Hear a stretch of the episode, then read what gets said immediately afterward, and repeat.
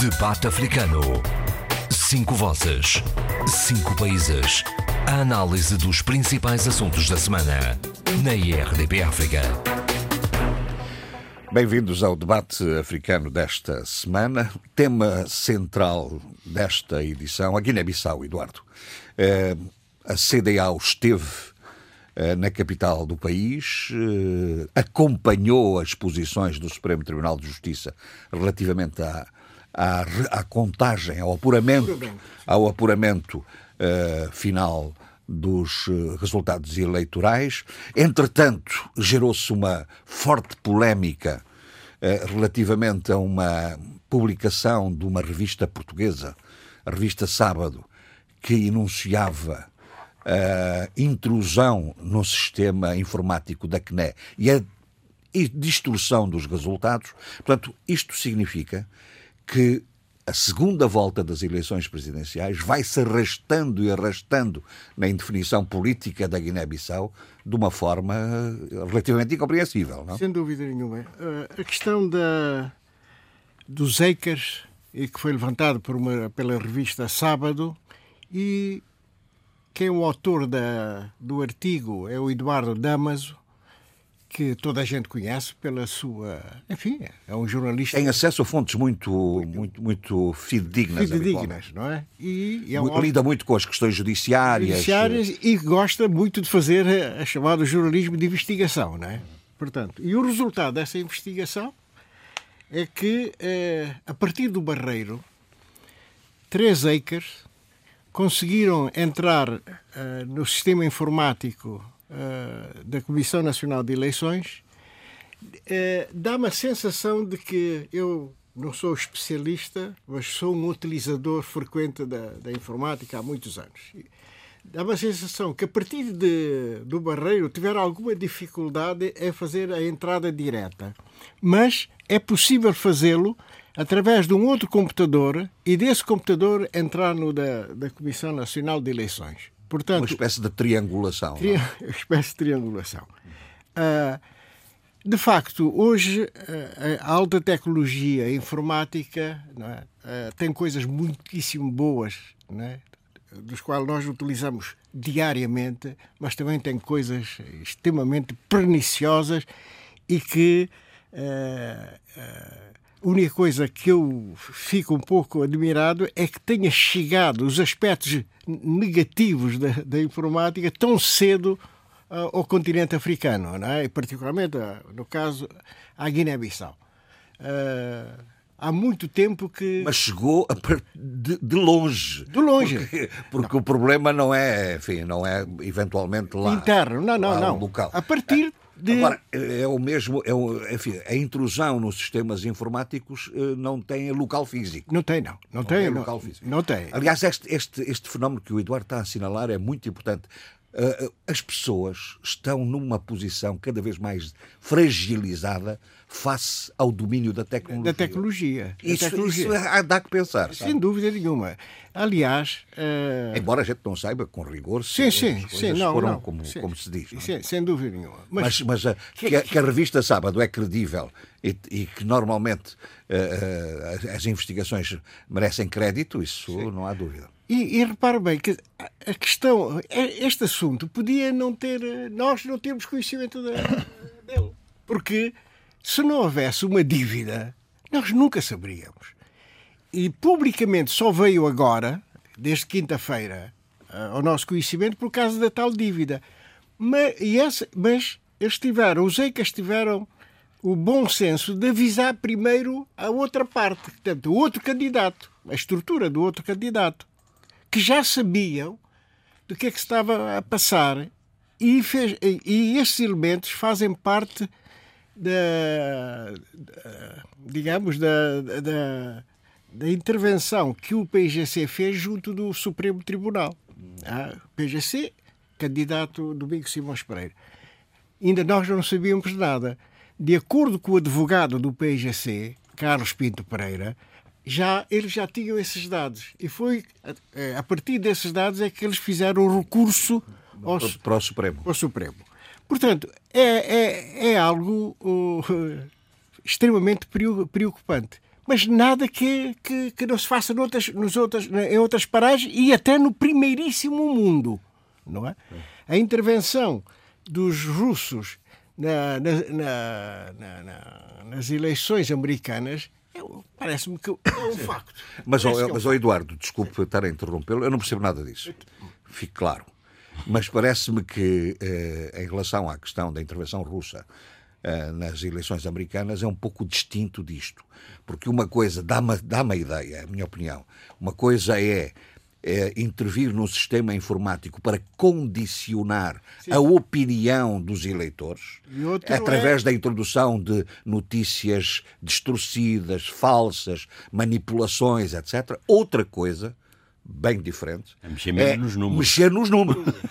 nos apuramentos, não é? Ou seja, é, é, é falsificar, chamemos-lhe assim, os resultados eh, são coisas distintas. São distintas, eh, eh, não deixa de ser manipulação, Exatamente. mas de, completamente estou Mas a segunda é muito mais grave até. Sim, sim, sim. Mas uh, a verdade é que isso é, é, algo que é possível através de, uh, de um vírus, né, chamamos de um vírus, desde que esteja instalado num computador, ele faz ele, ele, ele faz aquilo que, para o qual ele está preparado. Não é? Ele consegue fazer a inversão dos números, fazer aquilo para o qual ele foi criado. Uh, isso poderia ser uh, algo que uh, haver um, digamos, uma contra atuação por parte dos técnicos locais se estivessem altamente preparados, porque nem toda a gente está preparada, como eu, por exemplo, não, não, não, não sou defender. técnico, para defender. Portanto, é, é, é plausível que estes factos tenham ocorrido. Agora, é preciso, e foi isso que foi pedido ao Supremo Tribunal da Justiça, é a, a, a ida à Guiné-Bissau do especialista na área da, da, da informática independente. Independente. Um perito, portanto. Um perito. Para, para poder verificar se é ou não é, e portanto, até nisso eles têm, estão a mostrar uma certa lisura. Não, não é acreditar pura e simplesmente nas coisas. Traga-se aqui o técnico, o especialista. Há aqui, e... neste momento, dois, dois elementos, não sei se estarão de acordo. Uma coisa é o, o processo digamos, o procedimento adequado, que é sugerido, aliás, pelo Tribunal, pelo Supremo Tribunal, que é uh, o apuramento, apuramento. o apuramento uh, nacional, nacional isso é uma coisa. Outra coisa é a, a peritagem que não foi ainda sugerida, tal exceção do PIGC, a peritagem do, do sistema. Porque é possível perceber se houve ou não Sim, alta... intrusão no sistema, não é? Exatamente. E, e, e, isso estamos todos à espera para que de facto as coisas sejam, sejam transparentes. transparentes não é? Pois não sei se querem. Uh... Duas notas muito rápidas. Uh, primeiro, que foi o, a iniciativa uh, enfim, da, da, da, da, sociedade, sociedade civil guinense, uh, do, do, dirigente da Liga dos Direitos Humanos, uh, de se ter dirigido e ter tentado fazer uma ponte junto da da Comissão Eleitoral Nacional. Ou nacional é, é, oh, oh, oh, eu, percebo, não, não, isso, eu percebo. Isso, isso, Mas quer dizer, a Comissão Nacional de, de, Eleições atende mais ao Presidente da Liga dos Direitos Humanos do que atende a, uma, a um acórdão do Supremo Tribunal. Oh, Jorge Gonçalves, não é isso que eu queria dizer. Ah. O que eu queria dizer é o então, seguinte, é tentar perceber é tentar perceber que existe disponibilidade de todos primeiro, para resolver a questão da peritagem. Muito bem. Portanto, ah, ninguém isso, está. Isso eu ainda não tinha percebido. Pois, mas a verdade é que quando ele sai da reunião, eh, anuncia, e eu não percebo porquê que a CNE não o faz em comunicado, anuncia a disponibilidade eh, de, da aceitação de uma peritagem uh, ao sistema. Cara, isso do sistema, isso do sistema uh, é algo bastante complexo, porque das responsabilidades, haverá sempre responsabilidades que não têm necessariamente que ver com o resultado das eleições, é preciso perceber isso, haverá sempre uh, uh, responsabilidade criminal, responsabilidade criminal uh, relativamente àquilo que ocorreu, se ocorreu, mas isto é marginal para o processo eleitoral. Já vimos isso acontecer em, em diversas partes do mundo. Por muito justo ou injusto que seja o processo eleitoral, ele de facto é muito assim.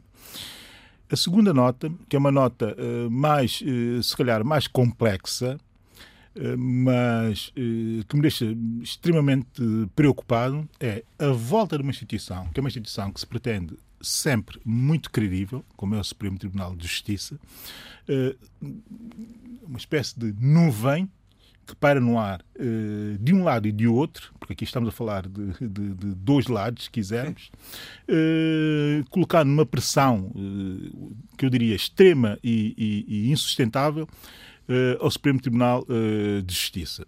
O Supremo Tribunal de Justiça o que tem que fazer é tranquilamente e ponderadamente, com base nos elementos que têm em sua posse e entendendo bem o que é um processo eleitoral, que já já, já, se percebeu que eles entendem bem o que é um processo eleitoral, eh, decidir de uma vez eh, por todas sobre, sobre aquilo que já é eh, já está absorvido de facto por quase toda a comunidade internacional. Isto é, isto, isto, é uma, isto, é uma, isto é uma coisa que tem que merecer muita reflexão por parte dos guineenses de uma forma geral. Não? É?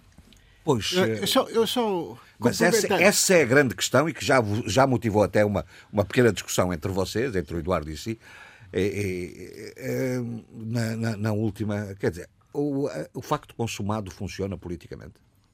Esta é uma questão que temos que refletir. o facto até, consumado, senão, a questão não é essa. Porque senão... O Jorge Gonçalves está a colocar mal a questão. Então. Se é, o facto consumado funciona politicamente, costuma, costuma funcionar e muito. O facto consumado. Também acho. Agora, se me perguntar se funciona juridicamente, aí eu estar a apelar à tranquilidade no sentido do Supremo Tribunal de Justiça decidir como tem que decidir, claro. com base nas leis, nas normas e com base nas provas que são feridas e entendendo, sobretudo, o que é um processo eleitoral que entender o processo eleitoral é fundamental em circunstâncias dessas. Não, é que se nós vamos por esse raciocínio, é, podemos pôr tudo em causa. Eu, por exemplo, posso pôr isso, há experiências muito, muito, muito. Uh, há algumas experiências nesse domínio.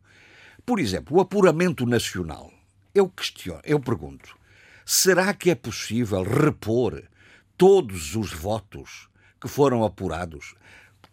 Teremos garantia de que Mas, os votos... Sabes, o apuramento nacional não é isso. Então. O apuramento nacional é com base nas atas das assembleias de voto. Não é, não é, não é voto por voto. Não estamos aqui a fazer uma recontagem. Eu sei. Não, eu sei que não é recontagem. O apuramento é muito simples. É com base nas atas que existem. Não pode haver é outras atas. Essa que é a grande, essa que é a grande questão. O que está aqui em causa relativamente aos hackers é perceber eh, se eles adulteraram o, os valores. A soma a soma dos valores que constam. Uh, a descrição do sábado consta, parece que sim. Que consta, mas a descrição do sábado também tem ali coisas que, enfim, podemos ponderar. Aliás, há ali até algum mau entendimento do que é um processo eleitoral. Se quer que eu lhe diga, do ponto de vista daquilo que é a construção da, da, da notícia da sábado. Dizer, o processo eleitoral é muito é muito mais complexo do que aquilo que lá está, ou que se dá a, a, a entender. Como se fosse possível uh, um hacker alterar também o, as atas, o, a digitalização das atas e uma série de atas a serem, eh, a serem trabalhadas por hackers num, num, em duas ou três ou quatro horas. Quer dizer, eu, eu, eu, eu levanto algumas dúvidas relativamente a isso. que foi, introduziram uma pena, etc. E que não, precisamente são, questões aí... técnicas que é possível, já se percebeu. É, que muita gente. Portanto, eles puderam, segundo. A eh, depende, é. eles, desde que entraram daquela maneira, puderam não, manipular os resultados. Eduardo Fernandes disse, disse bem, há, mu há muita, muito, muito informático, sobretudo ligado a essas, essas práticas, sobretudo da, da, segurança. E eu fiz questão também de ligar a um e disse-me que eh, isto é muito possível de se fazer. O que não é possível fazer é alterar, eh, alterar o que lá está e voltar a colocar e voltar a fazer alterações eh, instantaneamente. Porquê? Porque existem também documentos físicos que são contratados, contrastados quando se faz. Uh, uh, uh, foram feita essa verificação. Oh, oh, Para já eles falam oh, que houve uma alteração relativa a 100 mil votos. Adolfo Maria, vamos lá, lá perceber uma coisa. O processo eleitoral uh, é feito sempre com base em assembleias, ou seja, uh, não se contam Mas alguém votos... foi verificar, alguém quer verificar, já se viu que não... Adolfo Maria, vamos lá ver uma coisa, Deixa, vamos lá ver uma coisa. O problema aqui é que houve um resultado... Adolfo Maria, as assembleias... Não, não, ouça, ouça, ouça, para perceber bem o que é que é o processo eleitoral. Não há, nada se passa ao longo do processo eleitoral que não seja feito de forma colegial e com representantes de todos, mas de rigorosamente todos Sim. os intervenientes. Sim. Portanto, estar-me a dizer a mim, se calhar na mesa. Isto... Não é na mesa. Não é na mesa. No, é, é eles entraram já no, no, no apuramento, apuramento, final. No apuramento aí o problema está aí. Mas é que no apuramento final, vamos lá ver, o apuramento final é feito. A dizer o seguinte: como é que entraram? O apuramento... puderam alterar 100 mil. Atenção, estou a reproduzir o que diz o sábado, atenção. É? Mas é, é, coerente a maneira como. É, é, é coerente aquela técnica utilizada, quer dizer, a descrição da técnica utilizada. A possível técnica exato, exato, utilizada. Exato. O que eu questiono é como é que se pode fazer, daí eu ter perguntado a um especialista em segurança, como é que se pode fazer isto em tão pouco espaço de tempo, também é o que consta do, do, do da peça do... Foi, duas ou três, foi por duas ou três tentativas. Mas o apuramento, não. o apuramento total foi anunciado e só depois é que foi a ata assinada, não foi? Sim, naturalmente. Mas agora é preciso perceber o seguinte também. Assinar as atas é um ato de vontade se os representantes de uma candidatura não assinam a ata, a ata de facto pode não estar fechada. E aí, aí podemos discutir, é o ato administrativo, se ele é válido ou não, com as assinaturas todas ou não. Bom, Essa é outra discussão. Mas a verdade é que há uma prática, que é uma má prática do meu ponto de vista, porque eu quero discutir aqui, enfim, de uma forma geral, os processos eleitorais que é a seguinte prática, que é a prática de algumas, alguns representantes de algumas candidaturas, isso é uma questão específica. Sim, já dissemos isso a semana passada, foi uma questão que eu levantei. Não, não assinarem as atas no sentido de protelar o máximo possível. A verdade é que o processo é tão rápido que ele tem que passar à fase seguinte, com, com assinatura, com a formalização feita ou não. Isto é tão simples quanto isto. Portanto, estar a criar momentos... Sim, mas como sabe, normalmente não assinam, não é por causa disso. É para abrir espaço a uma eventual impugnação. Sim, mas quando tu não assinas, o que tu fazes é fazer uma reclamação, que é transversal é, ao teu processo. Não fazes uma reclamação e não assinas, não sei o que é que reclamas. Quer Houve a falta de uma ata que não, não existiu, por simplesmente, e teve que se vir extemporaneamente. É preciso ter atenção na Guiné-Bissau. Houve a falta de uma ata. A ata de apuramento final. Final. E então, quando foi feito? Foi feito já há alguns dias após as eleições, não é? E houve alguns delegados que não quiseram assinar essa ata. Terão ou não terão razão? Pois, é uma questão. Agora, esses dois. Esses dois... Coloca-se aqui, outra questão. Se entra, se entra uh, uma ação de impugnação, se suspende ou não. Bem, aqui podemos discutir muita coisa. Quer dizer, podemos mas, mas o, que, o, que, o, que, o que é relevante nesta matéria é a questão. Está em cima da mesa duas questões. Eh, do, do, do, dois procedimentos. Por um lado, a peritagem técnica, saber se houve ou não houve intrusão, independentemente das consequências que isso possa determinar uh, ou não mas eh, fica-se a saber que houve intrusão ou não houve intrusão. Exato. Uh, segunda, não, segunda, isso, isso convém questão, mesmo esclarecer. esclarecer. Porque senão fica a dúvida eterna. Sim, sim, sim, a dúvida eterna. Segunda, a dúvida do Algor, do Algor não é? Segunda questão é a, a, do apuramento final. Uh, uh, Mas existe ainda outra questão. Até que ponto é que as antecipações de um candidato que foi declarado vencedor. E antes de, de, de, do fecho, porque havia um contencioso em curso, ele já está a antecipar. Meus, meus, vou, vou, cumprimentar os meus colegas e tal. Os meus... É assim mesmo, o termo é colegas, que são chefes de Estado. Mas mais grave do que isso é foi isso. os tais colegas, os tais colegas, hein, terem calcionado é, o, o, processo que ainda estava em curso. Sim, mas não, até, mas é, isso aqui, é isso é que foi não, aquilo, o que é que anda aí atrás? Não, o que é que está aí atrás? Eu não queria avançar muito sobre isso. Eu conheço a região onde vivi durante muitos anos. Eu sei o que é. E, portanto, havia, antes mesmo de, das eleições, já havia o apedrinhamento de, de, de um conjunto de chefes de Estados. Portanto, nós todos sabemos disso, não é? Não é impunemente que mas havia outros que estavam mais longe que, não, não, não, que a gente não compreende. Eu cito concretamente sim, sim, sim, o, o caso de Angola e o caso, caso de, de, Congo. Portugal. Não, e do Congo, Brasa. E do Quênia. Já estamos a falar de muitos casos. Exatamente. Estamos a falar de muitos casos. Portanto, está a haver aqui uma lógica por trás que nós não entenderemos. Mas alguma lógica tem que não, haver. Mas não? É? dizer, vamos mas... lá acabar com a maca. Pronto, acabou. Eles escolheram mal ou bem, deixa, não queremos mais. Não, é, há, há todo. Essa vontade de não, resolver não. os problemas dos outros deste modo. Não, ouça, ele mal, eh, o Sissoko mal teve o conhecimento quando foi, foi declarado os, os chamados resultados provisórios, ele imediatamente foi, o primeiro local foi o Congo, não é? E ele deu uma grande entrevista à Jeune Afrique, Eu tenho aqui a entrevista, se, se, quiserem ler, eu tenho aqui. O Congo do Sassung é só. Ah, foi lá e disse: o Tonton. Ele foi falar com o seu Tonton. Tonton, já sabem o que é em francês, né? É o, é o tio, né? É o, ton, o Tonton. Trata, ele, e nessa entrevista ele disse que trata o maquissal de determinada maneira, o outro de determinada maneira. Quer dizer, ele tem um tratamento ele consegue insinuar-se junto da, do, do, do, do, universo dos chefes de Estados africanos com bastante à vontade. Com bastante vontade. Como é que ele acha? Tem algum mérito. Não, não, não, não. Já, eu tenho, aqui eu tenho tem, que interromper, tenho que interromper o Fernandes para dizer o seguinte. Eu acho que muitos de nós, quando eu digo muitos de nós, eh, quero que se entenda o que é que muitos de nós quer dizer, muitos de nós menosprezamos uh, uh, uh, o peso da situação. E agora, muitos de nós temos que arcar com, com as consequências desse menosprezar. E a política é mesmo isto.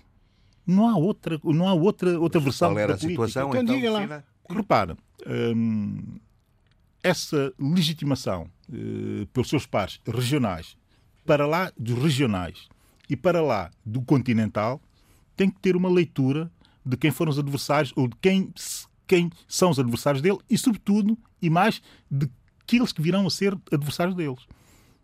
É preciso entender-se que há aqui, de facto, uma movimentação e há aqui uma espécie de. Como é que eu ia dizer isso? Uma espécie de network que funciona e que também é forte. E não se pode menosprezar uma network desta dimensão. Sim. independentemente das circunstâncias. Entrando na sua lógica, quer dizer, não, não sei se posso concluir desta maneira, que a percepção externa de que é, a pessoa que ia resolver melhor os problemas da Guiné era este é, que se proclama vencedor e não o Domingos Simões Pereira, que talvez, é, por mérito que tem, é, talvez não tivesse condições para realmente, quer dizer, é o que eu infiro do, do, do que diz, quer dizer, se há... Não, se não há... é o que eu digo, o que eu, digo, o que eu disse foi... Não, foi, que, que, eu, fui não, claro que eu posso levar a essa conclusão. Eu, eu deixei aberto para fazer leituras. Entendem, entendem, eu, eu, eu apoio Posso assumir outras coisas. É, é, é, o artigo do Afrique diz o seguinte, o Maru Sissoko Embalo, presidente élu, uhum. presidente eleito, e depois, entre aspas, Gaddafi, Maki, Alfa, Blaise, Sassou e Moá. E ele, ele dá esta entrevista falando de cada uma dessas figuras. Uh, o que é que ele aprendeu com o Gaddafi, com os meios financeiros, tão, possivelmente, não é? Com o Maqui é uma coisa como irmão, é? com o Alfa Condé o inimigo público número um, é? com o Blaise Cato. O Cato lá está tudo muito, muito bem, com o Compore, né? com o Sassu Nguesso, então é lá o. Sim, Tonton, Tonton. O Tonton. E Moá. E, portanto, mostra que ele, na arena internacional, estava à vontade, cultivou, criou, fez eh, as suas, eh, eh, as suas, demar as suas demarches de tal maneira para que, perante eu, eu quase, que era, quase, quase que sou tentado a fazer uma provocação. É melhor fazer mesmo. Sessungesu, um, o, o Sissoko, o Sissoko preocupou-se com o continente africano, com os seus vizinhos. Domingos Simões Pereira não preocupou-se com o exterior, extracontinente. Europa, Estados Unidos. Será?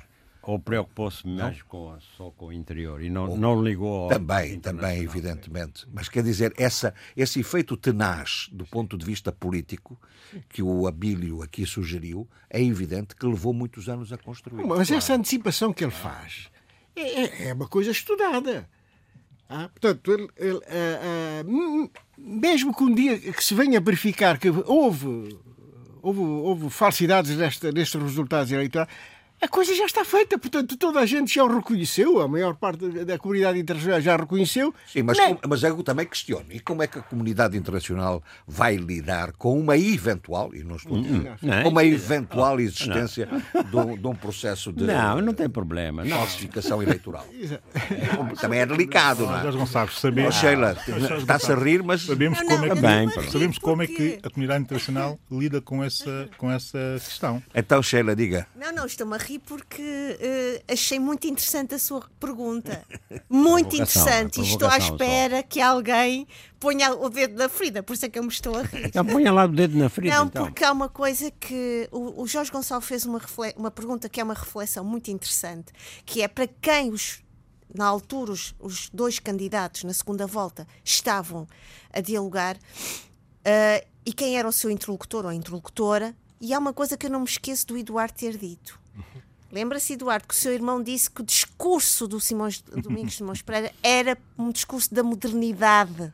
Era um discurso mais além do que aquele que as pessoas querem ouvir. Sim. E também ouvi algumas pessoas falando alguma exaustão do Domingos Simões Pereira uh, em todo o seu processo anterior. E, portanto, eu estava a rir porque estava a lembrar-me tudo isto e achei a sua pergunta extremamente pertinaz e perspicaz e achei absolutamente fantástica. Estou à espera, estou à espera moder... das reações. Mas espera aí, eh, já agora, mas a modernidade, a modernidade do Domingos Simões Pereira foi sufragada. Eh, na primeira volta, claramente. Mas, mas, oh, oh, mas claramente. Oh, Adolfo, Nós estamos aqui a falar é do jogo internacional. Isto é assim, deixa-me só dizer uma coisa. Somos todos muito bons, mas a verdade é que o melhor é quem lá chega. E quem chegou não foi Domingos Simões Pereira. É. E aí há uma coisa. O candidato eleito, supostamente eleito, depois desta discussão toda, tem uma networking, como se estivemos a escutar, foi bem mais astuto e arguto. E, portanto, o Domingos Simões Pereira, por mais que seja muito bom, capacitado e, e, e que tenha todas as ferramentas, faltou-lhe qualquer coisa que o outro tem. Sim, é, pronto, mas é, é, na parte, digamos, externa, se nós compreendemos que havia já uma rede que ele próprio tinha tecido de apoio, Uh, já compreendemos menos que o presidente de os, os, membros da CPLP, por exemplo, Cabo Verde, Angola e Portugal, se tenham apressado. Uh, quer dizer, aí não joga com, com, este, com este contexto. Uh, não sei. Portanto, daí eu dizer que talvez a percepção final da, da, da diplomacia externa fosse esta. Bom, o, o, a pessoa que ao fim e ao cabo pode melhor, que menos contradições uh, tem eh, e uh, que pode realmente fazer uh, talvez mais unidade ou coisa assim no país, será mais este, será Sissoko do que, que, do que Domingos mas do que Simões só, só, só, dizer, só concebo desta maneira, não é? no caso de alguns presidentes. Bom, meus caros, e agora? E agora o contencioso ainda não, não está concluído, não é? Sim, temos que aguardar, aguardar portanto, isso é que é, isso é, que é... Pela, pela... pela conclusão. Portanto, o Supremo tem que, eh, tem que dizer alguma coisa para a gente saber. O, o acórdão é muito importante. Mas o Supremo já disse. Sim, mandou. Já determinou Uh, faça o seu apuramento. Mas, Agora, uh, é preciso é que a Comissão Nacional de Eleições execute e, e... Uh, execute o acórdão do Supremo. Exatamente, é mas até agora ainda. Mas, no entanto, através do presidente da Liga dos Direitos, Guineense dos Direitos Humanos, não é? Uh, ele afirmou de que, tendo falado com o presidente da, da, da CNE, né, José Pedro Sambu, eles estão disponíveis para fazer o tal apuramento. Mas, como diz bem o Abílio, não é o senhor Presidente da Liga que tem que dizer isso. É não, eu sei. É institucionalmente a Comissão Nacional de Eleições dizer que, de acordo com as É uma ação de boa vontade, Jorge. A gente conhece o que. Estamos em África. Estamos em África. As instituições não são as mesmas que existem aqui onde nós estamos sentados, é? neste país. E noutros. Portanto, tem que haver movimentação. Eu até gostaria mais de ver os homens grandes, sabe? Aqueles. Uh, uh, os tradicionais. Uh, como é que é? O poder tradicional. O é? poder é? tradicional, mas os homens grandes, não é? Portanto, o, o Conselho de Anciãos, não é? é? O Conselho de Anciãos a fazer isso tudo. Mas enfim, já que não, não, eles não se adiantaram, pelo menos que seja, haja alguém que faça essa intermediação. Nós já vamos voltar à Guiné para, sim, para, para outras, para, outras, para outras matérias, porque nós temos também aqui dois, dois elementos muito importantes. Por um lado, eh, a saga, parece uma saga Uh, Luanda Leaks, não é? E por outro lado, uh, também em Moçambique, um, em Moçambique o, o é, enfim, todo, todo, o, toda a instalação, o aparato institucional com a nomeação dos governadores e dos secretários de Estado e tal, as questões das competências e tal. É, Adolfo, vamos, o que é que Luanda Leaks, para já começaram a aparecer uns defensores de Isabel dos Santos, não é? Eh, de forma, aliás, bastante veemente. Não sei se viu a opinião do Zé Miguel Júdice. Sim, vi. E se viu ontem a entrevista do Teixeira dos Santos uh, a propósito do, das operações da Sonangol e do. Da, é, da, o papel deles, não? Estavam tão metidos nisso que tem, tem também de se. Mas, mas, mas foram ambas posições desculpabilizadoras da Isabel dos Santos. São, foram. Foram e desculpabilizadoras deles também próprios, não é? Portanto, e, e quando, onde, onde, começa a desculpabilização do próprio e a desculpabilização do outro, isso eu não sei, porque as coisas estão tão embericadas. E, e, pronto, eles cumpriram o seu papel e, e, é verdade, atenção, é verdade que a um momento dado eh, Isabel dos Santos utilizou consultorias, utilizou uh, serviços técnicos para montar o seu império. Eu, aliás, vi, há um vídeo que agora circula, uh, feito pelo, em que Pedro Hipólito explica muito bem como é que eh, ela foi construindo o seu império. Primeiro começou como facilitadora de negócios, na medida em que era filha do presidente e trabalhando com uh, empresas de consultoria, etc., ela adquiriu peso. Né? Portanto, para as empresas que queriam investir em Angola, ela seria o elemento de que, que dava segurança. E, através, e, e foi de, a sua importância foi crescendo. E ela começou depois é, a utilizar, é, a, entrar em. Nas participações sociais, não é? E participações sociais, é, financiando-se. E então a tese, eu vou, vou ser breve, a tese é a seguinte: quando ela faz, a Isabel dos Santos eh, faz aquela operação pela qual é inculpada uh, na, à frente da Sonangol, é, que favorece as empresas de consultoria com qual ela tinha ligação, ela está muito endividada, porque a crise do petróleo também lhe trouxe problemas. Ela, para fazer investimentos, tinha um serviço de dívida tremenda junto do, dos bancos e, portanto, ela precisava de facto daquilo. Porque até ali é, foi jogando com, com facilidade, sim. É, inclusive, sabemos aquela que, quando ela entra na EFASEC, entra na EFASEC porque sabe que vai, vai pôr, eh, vai, a EFASEC vai fazer as turbinas para a Caculo Cabaça. Não é? Portanto, é um, um grande trunfo. Bom, portanto, aí não há dúvida nenhuma o pai foi sempre facilitando.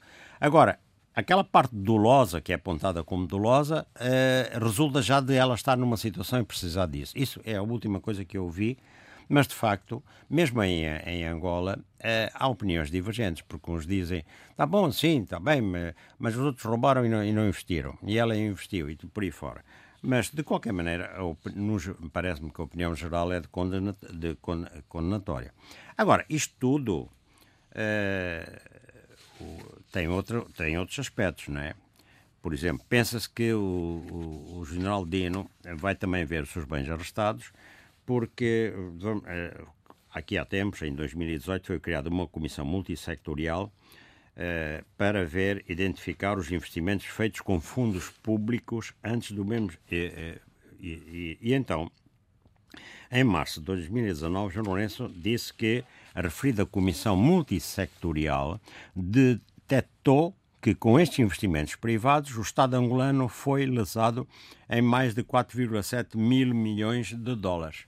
Bom, e, e, e, então agora parece que se eh, parece que se procura que a participação de 25% que Leopoldo, Leopoldino Fragoso Nascimento, o general, tem na Unitel, por via da, da sua sociedade de Geni, uh, que isso reverta, digamos, para o Estado, por quanto foi através de empréstimos, etc. etc. Não pois, mas é, por acaso, esse é que é um dos fatores é, críticos na análise deste problema. O que são fundos públicos, na vossa opinião?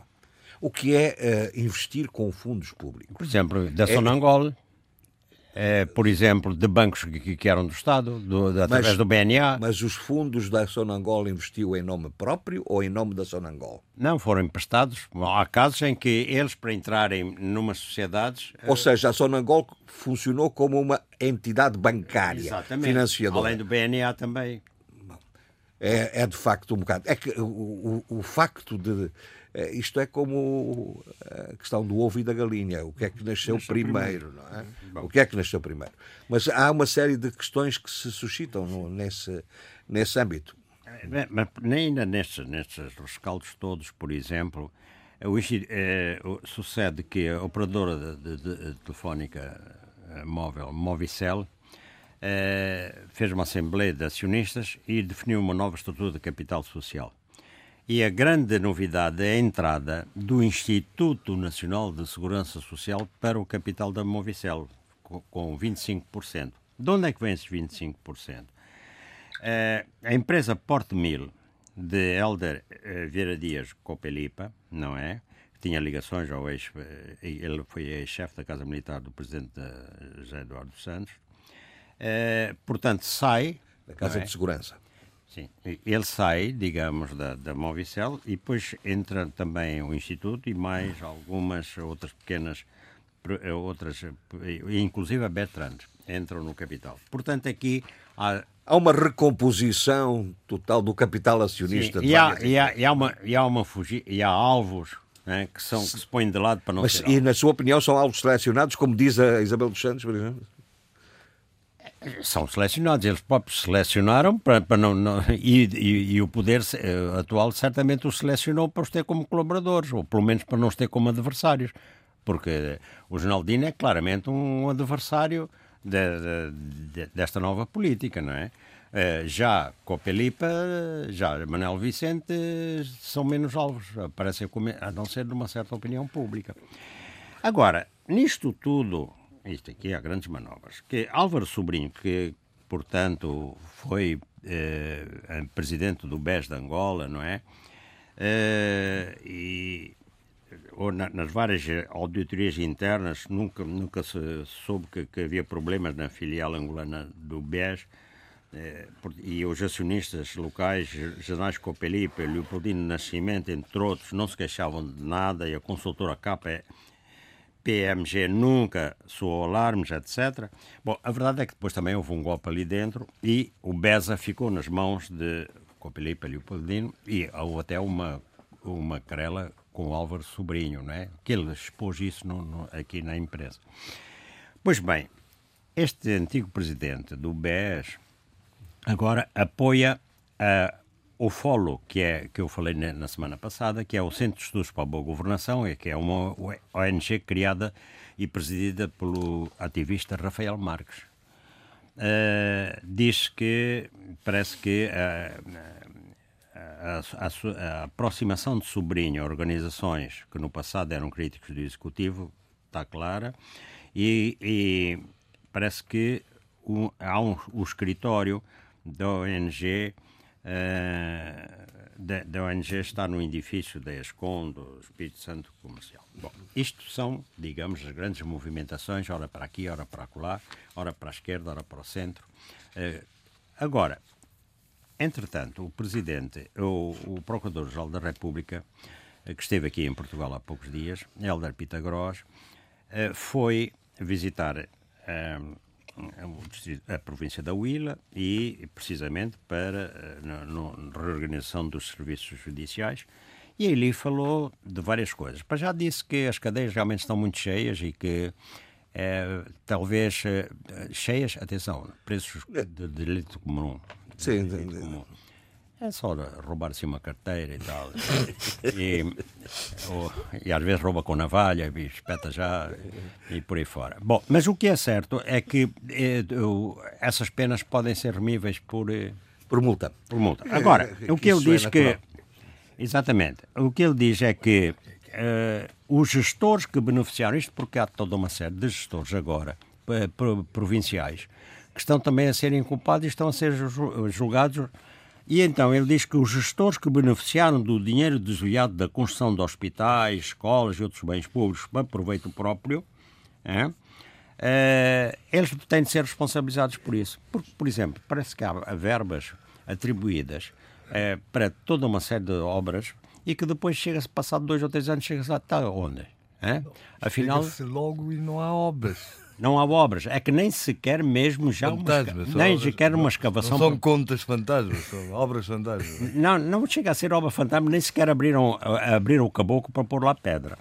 Uh, de, o primeira pedra. Bom, mas uh, ele então diz que é aí, faz favor, devolve. Claro, isso não é, isso não é, não é roubar uma carteirinha, não é? É por isso mesmo é que eu também há bocado falei da navalha, da, da, da são outros crimes, não é? é? Ele diz que a impunidade é, portanto, o combate à corrupção e à impunidade é agora a prioridade. E então diz que, é uma frase bem engraçada, coloquial, as pessoas estavam a pensar que o combate à corrupção, isto é a frase de, de, do Procurador-Geral Helder Pitagros, então as pessoas estavam a pensar que o combate à corrupção e à impunidade era só conversa, era só papo, como, conforme se diz, que não iria acontecer nada mas tem-se visto que esse combate tem subido de nível. Bom, portanto, o aviso está lá e, e, e, e bem reafirmado. Mas o segredo de, de, dessa declaração está, no, está nessa, nessa pequenina referência ao agora. Porque, de facto, a Procuradoria-Geral da República, de que ele fazia também parte, não é? Eh, estava, como se dizia antigamente, cega, surda e muda relativamente a um conjunto de sinais e de evidências que eh, também esteve ausente. Estava de mãos atadas? Digam-no. Inteiramente de acordo consigo. Aliás, eh, em dois ou três, há duas ou três semanas eu aqui disse que a Procuradoria acordou de súbito. Estava num, numa sonolência tremenda, mesmo no, no, calor da África hibernava. Agora, não há dúvida nenhuma que ela acordou porque estimularam, quer dizer, porque realmente a natureza do poder em Angola não, não há uma separação clara entre, entre os três poderes. E quem tinha o poder para fazer calar a Procuradoria tem, tem os mesmos, o novo presidente tem os mesmos poderes agora para acicatar. E pronto, agora vamos ver como é que as coisas se desenvolvem. Portanto, portanto pode-se concluir, eh, pode-se concluir com facilidade que a Procuradoria-Geral da República de Angola é instrumental do poder político num sentido ou noutro. E, Eu... e, e tem uma agenda eh, que lhe é, eh, eh, que lhe é digamos, sinalizada pelo próprio poder político, não é? Eu penso que sim. Sim. Não, isso é mais por, por demais evidente, até pelo contraste que são os mesmos homens que estão a fazer coisas diferentes. Né? Estão a fazer diferente porque lhe mandam fazer diferente. É? Bom, agora, isso põe um, duas questões. Uma, não, isto porque nós, você estava a falar para no, no, sim, sim, no Álvaro Sobrinho, quer dizer, não, que antes eh, exatamente, beneficiou, mas, agora não beneficiou. Mas levantou uma. A questão mesmo, e que, e que hoje baralha muita gente, é ah, como é que se está a fazer uma mudança se são pessoas que se, eh, nessa mudança são pessoas que vinham já do anterior regime? Bom, atenção, isso é importante porque isto tem, pode ter aspectos positivos o caminho que se estava a seguir é um caminho de desastre. E agora há toda uma série de pessoas vindas do anterior regime que estão, eu, eu refiro-me isso ao Presidente, da, da, é? ao Presidente da República, bom, que procuram infletir, procuram modificar as coisas. É evidente que também vão modificar no sentido do, do, da, da concepção que têm do poder, de, de, de, digamos, do MPLA a mandar, etc. Mas a verdade é que isto criou toda uma série de condições para outros poderem agir e para se alargar, olha, para, resolver, por exemplo, o problema de uma nova Constituição em que a separação dos três poderes sejam, sejam, seja mais, bem mais clara que agora. Por isso, é, tem muitos aspectos positivos, tudo esta confusão que se está a passar, porque acordou a sociedade civil, depois vai também criar pressões sobre o poder eh, o, poder político, que pressões não, não existiam. E normalmente os processos de abertura política são sempre irreversíveis. Ora, aí está. Isto é muito importante do ponto de vista da, das dinâmicas. Exatamente. Ou, ou, é, são é isso, as pessoas não percebem as dinâmicas é criadas. Ficam só em, em argumentos fixos, eh, quando realmente a um momento dado mexer de, de uma, em algumas peças, imediatamente tra, traz dinâmicas eh, sociais e políticas eh, que não se podem prever. Então. Agora, eh, eu só para terminar a minha intervenção no, no, no que respeita a Angola, É, foi assim, dizia que o Brasil vai ensinar a língua portuguesa na Universidade Agostinho Neto, porque houve um, foi, foi assinado um memorando de entendimento entre o Ministério das Relações Exteriores do Brasil e, e a Universidade Agostinho Neto. E, segundo de, disse o, o representante brasileiro, que o Brasil vai assegurar orientação, coordenação e execução da política linguística deste país, portanto Angola, na vertente internacional, por meio da difusão da língua portuguesa, da literatura e da cultura brasileiras e da cooperação com outros países de língua oficial portuguesa. É, portanto, vai ser selecionado um professor leitor brasileiro para atuar na Faculdade de Letras da Universidade Agostinho Neto, com, Neto, com bolsa paga pelo Ministério das Relações Exteriores. E, e, portanto, tudo isto visa a promoção da língua portuguesa. É, ele informou, realçando que ser um contributo que o Brasil dá para a democratização e a expansão da língua portuguesa pelo mundo. É, pronto, neste aspecto, uh, isto acho que vai levantar várias questões de, de, de, e quer de ordem, digamos, não só da própria língua, quer inclusiva também até, até de, ordem, digamos, política, não é? Porque aqui se vê, eh, digamos, estamos a falar de dinâmicas, a dinâmica brasileira e a dinâmica portuguesa, não é? A dinâmica de Portugal. É, Eu só não percebi muito bem foi é, que, porque é que passa a definição, execução e coordenação da política passa a ser feita por, por essa entidade brasileira. Uh, pensei que sempre que as, as políticas fossem formuladas pelos, pelas instituições soberanas do Estado, pelos governos do Estado. Mas ele só, mas... só através deste leitor. Na só Universidade de Agostinho Neto, ele diz que é, vai assegurar a orientação, coordenação e execução da política linguística ah. de Angola é, Angola. É meramente executor. Sim, sim. Na, Angola, na vertente internacional. Eu, eu, tinha percebido, percebido Não, mal. De qualquer maneira. Tinha dizer, percebido é... mal. Sim, senhor. Uh, Sheila, uh, tinha eu dito que em Moçambique discute-se a questão uh, muito, muito. dos governadores, dos secretários de Estado.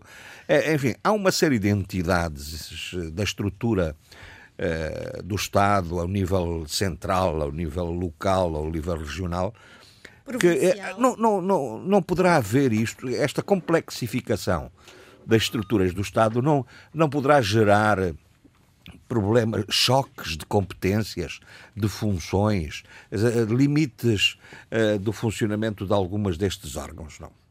Bem, eh, eu, esta nova figura de secretário de Estado tem criado em Moçambique eh, uma discussão muito interessante, muito fértil.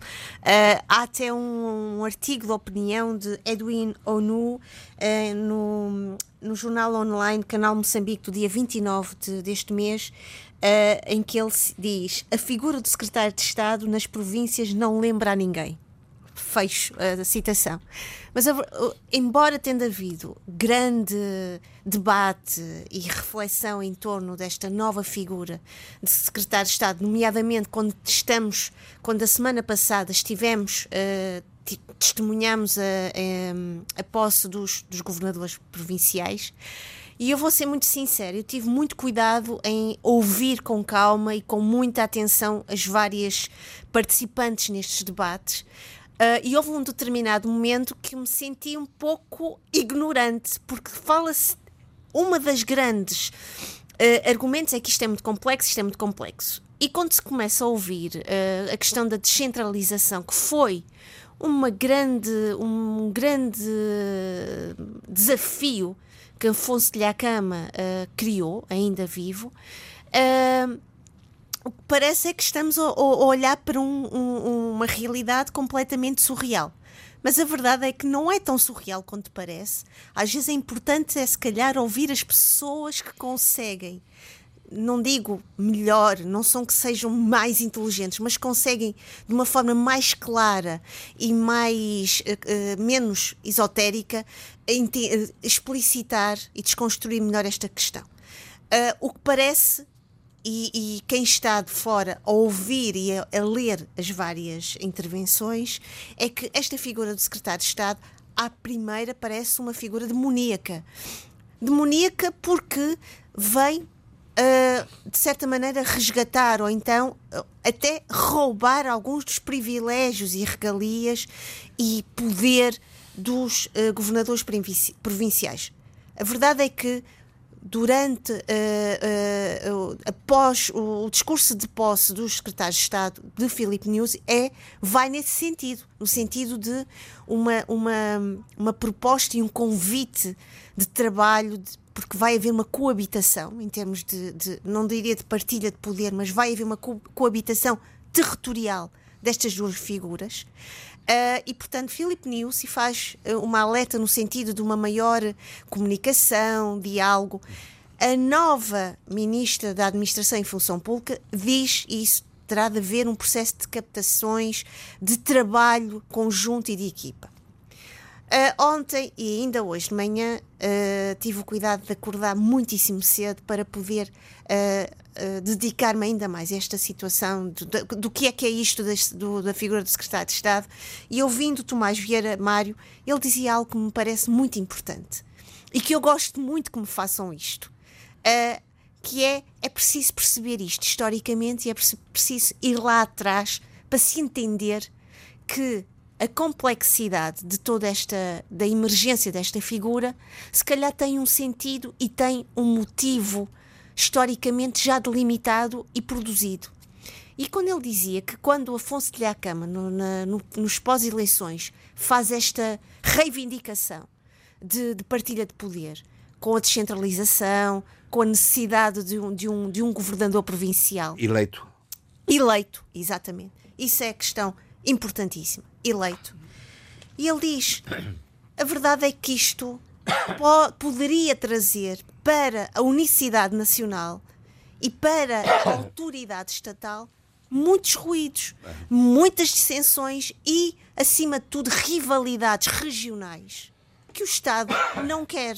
Um Estado que promove sempre a unicidade nacional. E, portanto, e, vem portanto, daí o secretário de Estado portanto, nas, nas vem, províncias para atos de soberania, para impor a soberania. Vem daí o secretário de Estado que, no fundo, uh, que, que, assume, e é verdade, eu estive a ver com muita atenção, uh, que, que, assume responsabilidades enormes, como a defesa, uh, a segurança do Estado, enquanto que, por exemplo, os governadores provinciais, ouvindo muitos deles a serem entrevistados, as suas responsabilidades são responsabilidades muito.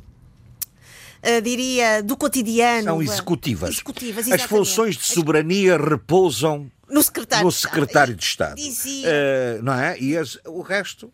Deixa-me dizia o Tomás Vieira, uh, Tomás, Vieira Mário que é a verdade é que o secretário de Estado, no sentido de, de do poder estatal a cautelar o risco de oposições eh, regionais e, e, e, questões de, também relacionadas com a, com a identidade nacional, o secretário de Estado, neste caso nomeado, não eleito, logicamente que isto vai trazer uh, alguma da parte do povo alguma uh, algum, algum estranhamento, não é? Porque aquele secretário de Estado não foi eleito mas a verdade, como dizia Tomás uh, Vieira Mário, o governador, o secretário de Estado hoje, atual, esta nova figura que se criou, que emerge, que emerge é o governador provincial antigo. Exatamente. Pronto. Exatamente. E eu posso dizer o seguinte: agradeço. Ou seja, é o representante do no Estado fundo, na, é, na, na, na, olha, província. No fundo, eu vou usar uma metáfora que eu gosto muito de metáforas. E como o Luís está aí, ele vai-me acompanhar. Uh, no fundo, o novo secretário de Estado é uma espécie de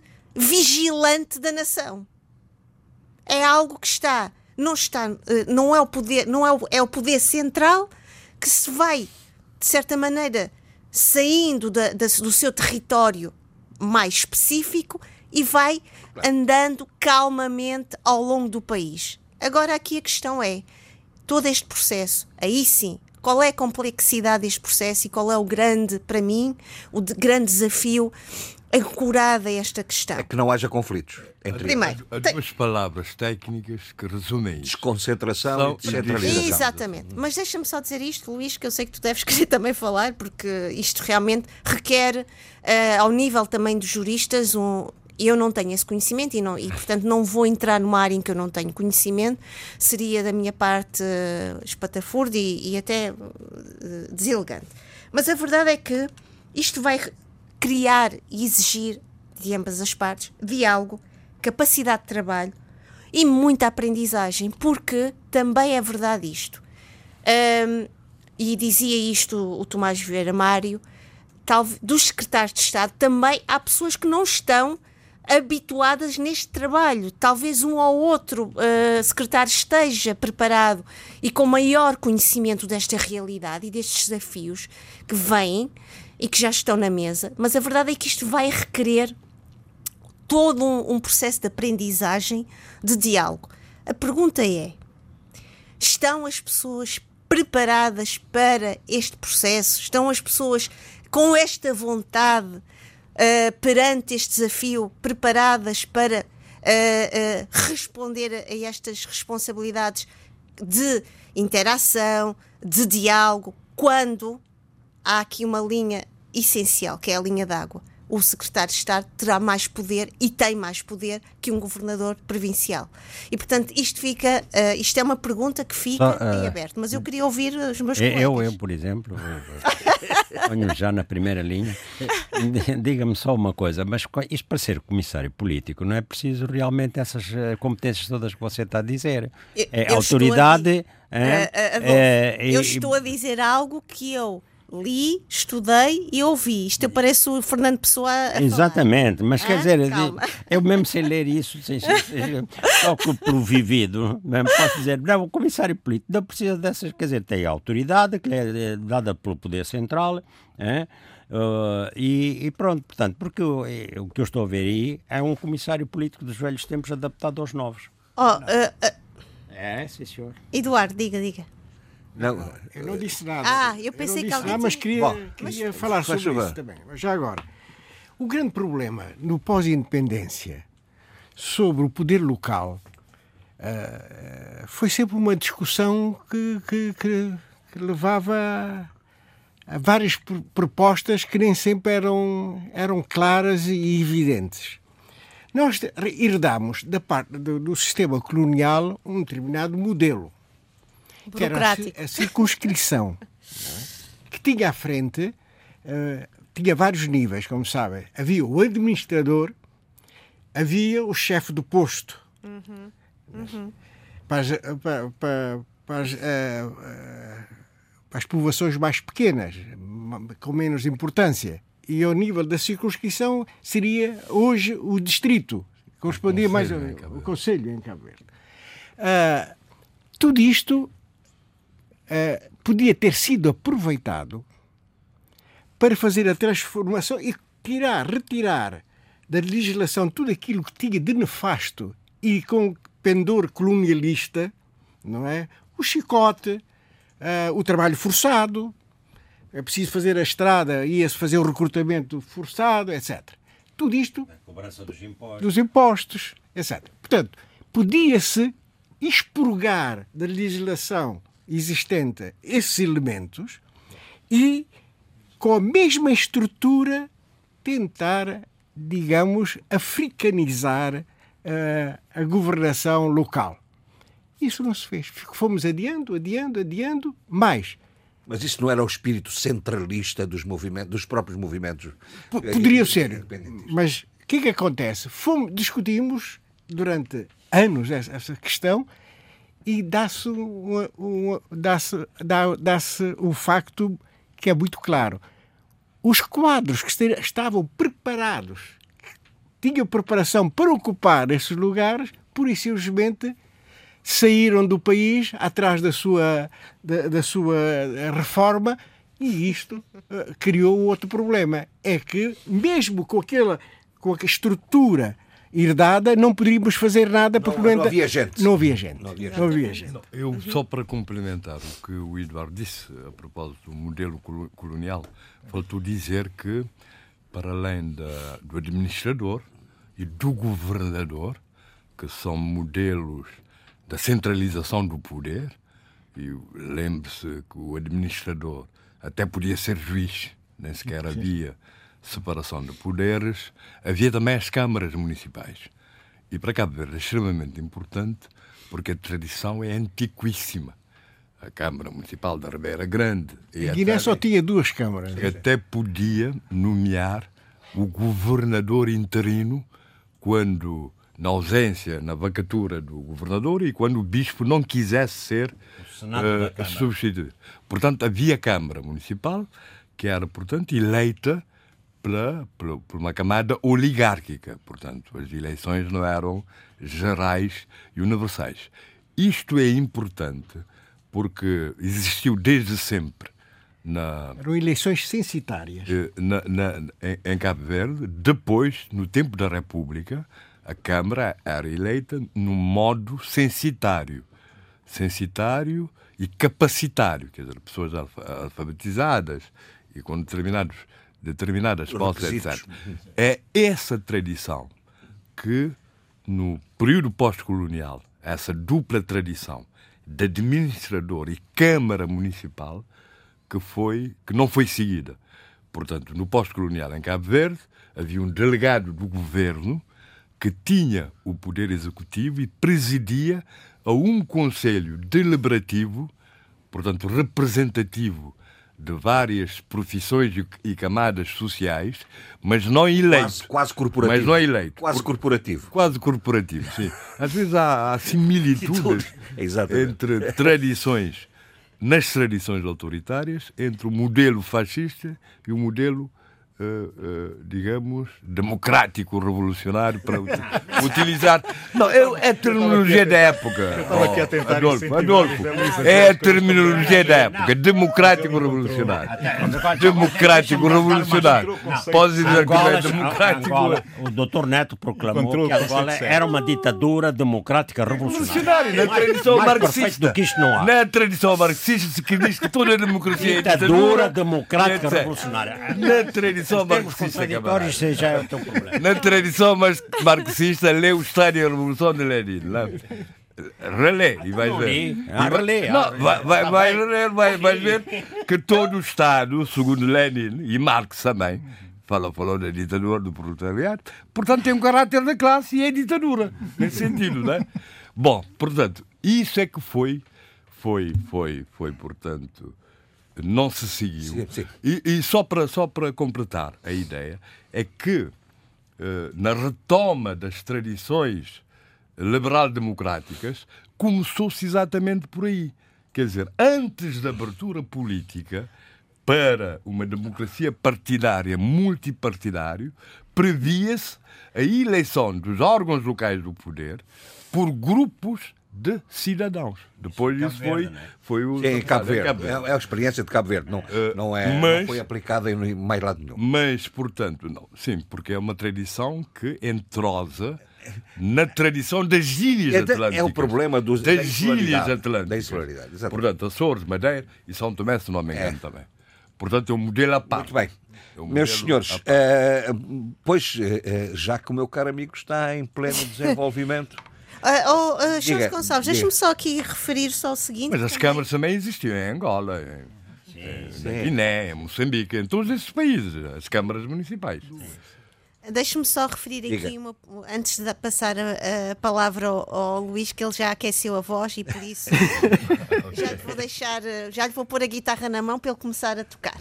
Uh, era só para dizer que esta semana também me solidarizei muito com a questão dos uh, uh, estudantes moçambicanos na China, com toda esta situação do coronavírus, é, e portanto é algo que deixa aqui a minha solidariedade, a minha preocupação e que tudo se resolva, não só com os estudantes, estudantes moçambicanos, logicamente, mas que esta situação também se resolva também é. para todos nós. Pronto. Isso, aliás, era uma matéria que, era... que dava, não temos é tempo para isso, mas que dava, dava aso a uma boa discussão, nomeadamente oh, oh, oh, a saber o comportamento, Isso. o comportamento do Estado chinês e a submissão da OMS à estratégia de, dos interesses chineses. E aquele, nunca percebi, não percebi aquela relutância em declarar a emergência quando era óbvio e evidente que isto era um Já problema estava, que ultrapassava as fronteiras da China, mas é global, uh, que era uma questão global.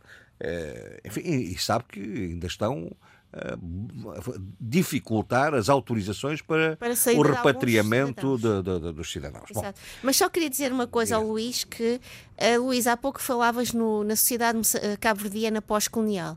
A questão é que uh, em Moçambique não se fala do pós-colonial, porque é outra, outra versão. A versão é que houve uma libertação.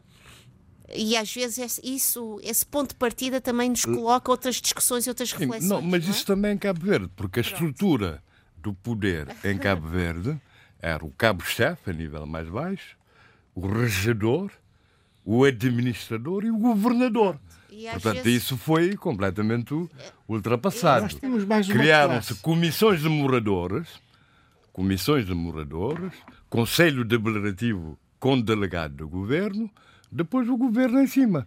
Só que, só que tudo isso, nada disso era eleito, quer dizer, seriam corporativos, porque uhum. representativos de camadas, classes sociais, categorias, profissionais e etc.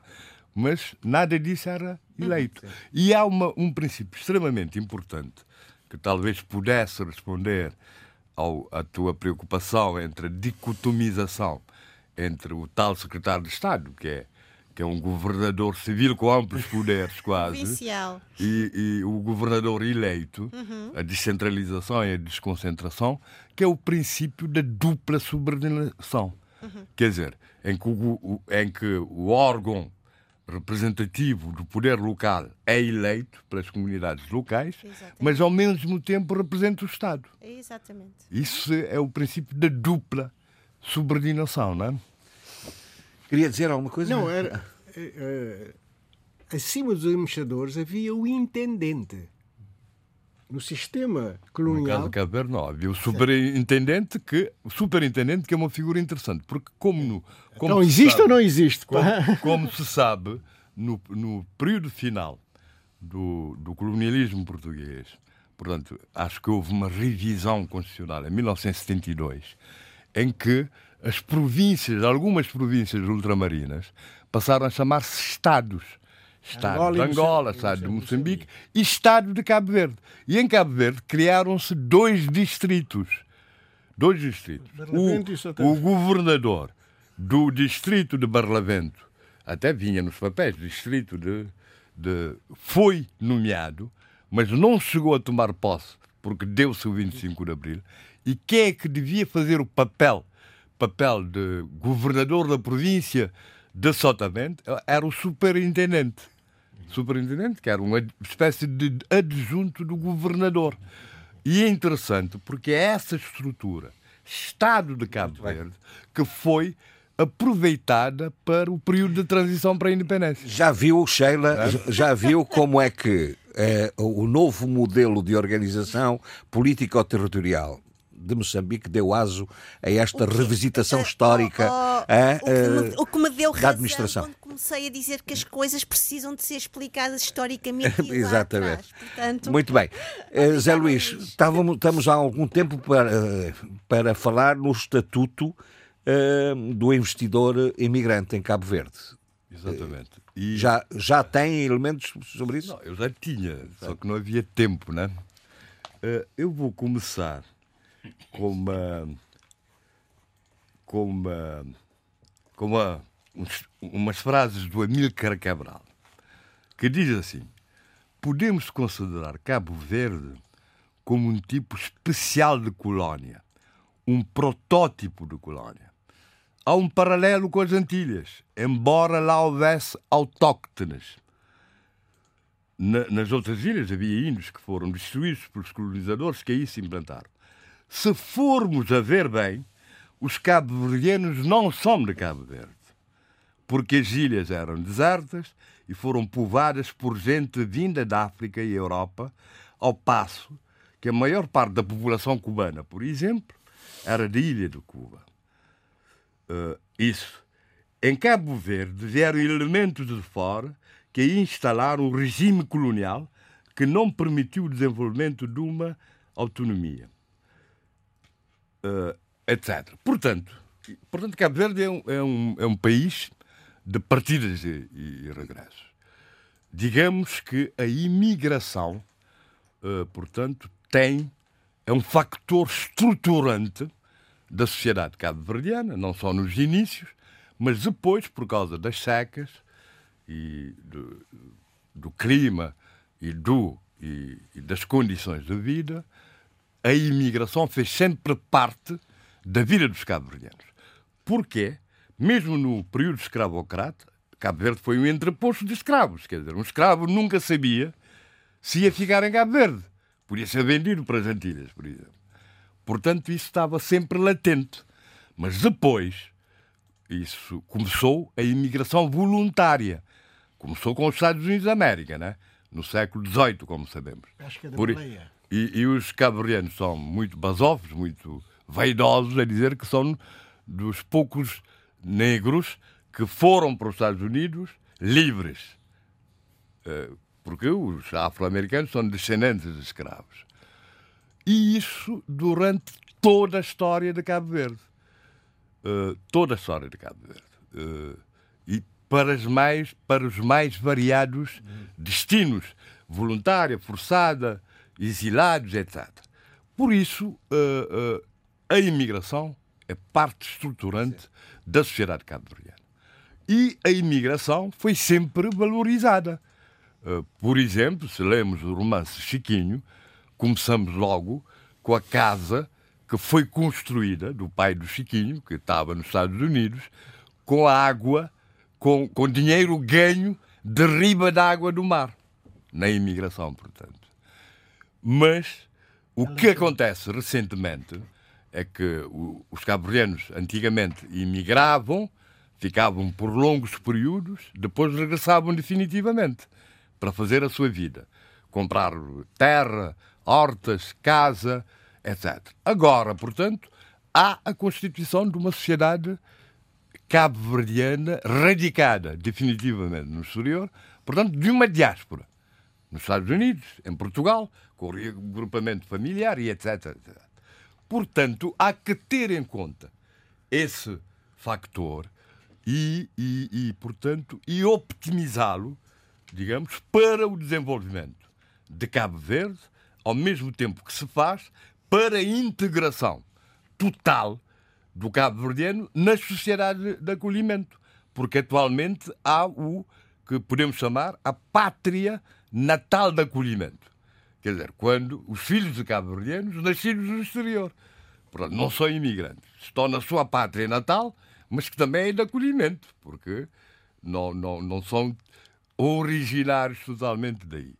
Portanto, é isso tudo que, eh, mais recentemente, sobretudo depois da abertura política, eh, se tentou levar em conta, criando o conceito de nação diaspórica, nação diaspórica e transnacional.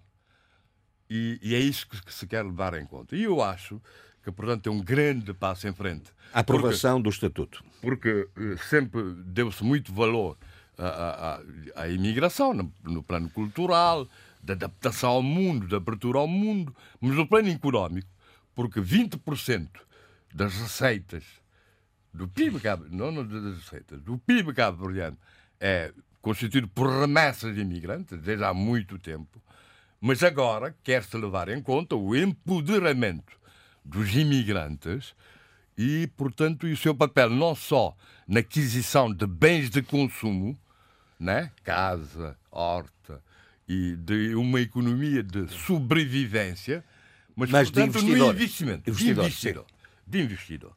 E é isso que me parece que, que esta lei portanto, introduzida pelo NPD e apoiada unanimemente pelas duas bancadas, não é? portanto, há um apoio unânime. Não, eu... Pelas três bancadas, aliás, pelas três bancadas, desculpe o CID, leva em conta até também para, para diferenciar não só dos, dos investidores residentes, mas do investidor externo. Mas diga uma coisa, e tem regime, especi... e tem regime, tem regime especial. E como é que você tipifica esse do, regime do, especial? Do, do, investidor externo. O investidor externo, como se sabe, goza de várias regalias, sobretudo da isenção fiscal, de, fiscal durante cinco anos.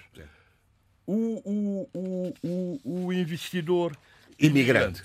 Para já, uh, começa-se com a definição do, do, do, do que é, portanto, que é, portanto, uma pessoa de nacionalidade uh, cabo-verdiana que reside permanentemente no exterior, primeiramente, depois, uh, e, é, e é, portanto, tem um regime de privilégios e regalias idêntico ao investidor estrangeiro, digamos que tudo que o investidor estrangeiro tem, mas. Mas tem mais qualquer coisa. Tem mais qualquer coisa. Então.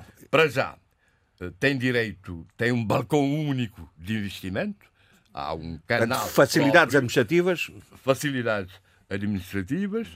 Uh, uh, portanto, tem um certificado e um cartão de, de, de, de investidor imigrante. Uh, toda a sua forma de, de, de investimento é, é, é, é, protegida, portanto, não pode, os seus bens, portanto, nunca podem ser nacionalizados ou, ou confiscados ou de alguma forma expropriados, a não ser nos casos de podem ser arrestados pública, mas com a devida com a devida compensação. Compensação. Sim. Uh, portanto, quer dizer que um imigrante, isso é importante. Se formos à história com a questão da reforma agrária, por exemplo, que o imigrante nunca é considerado um absentista.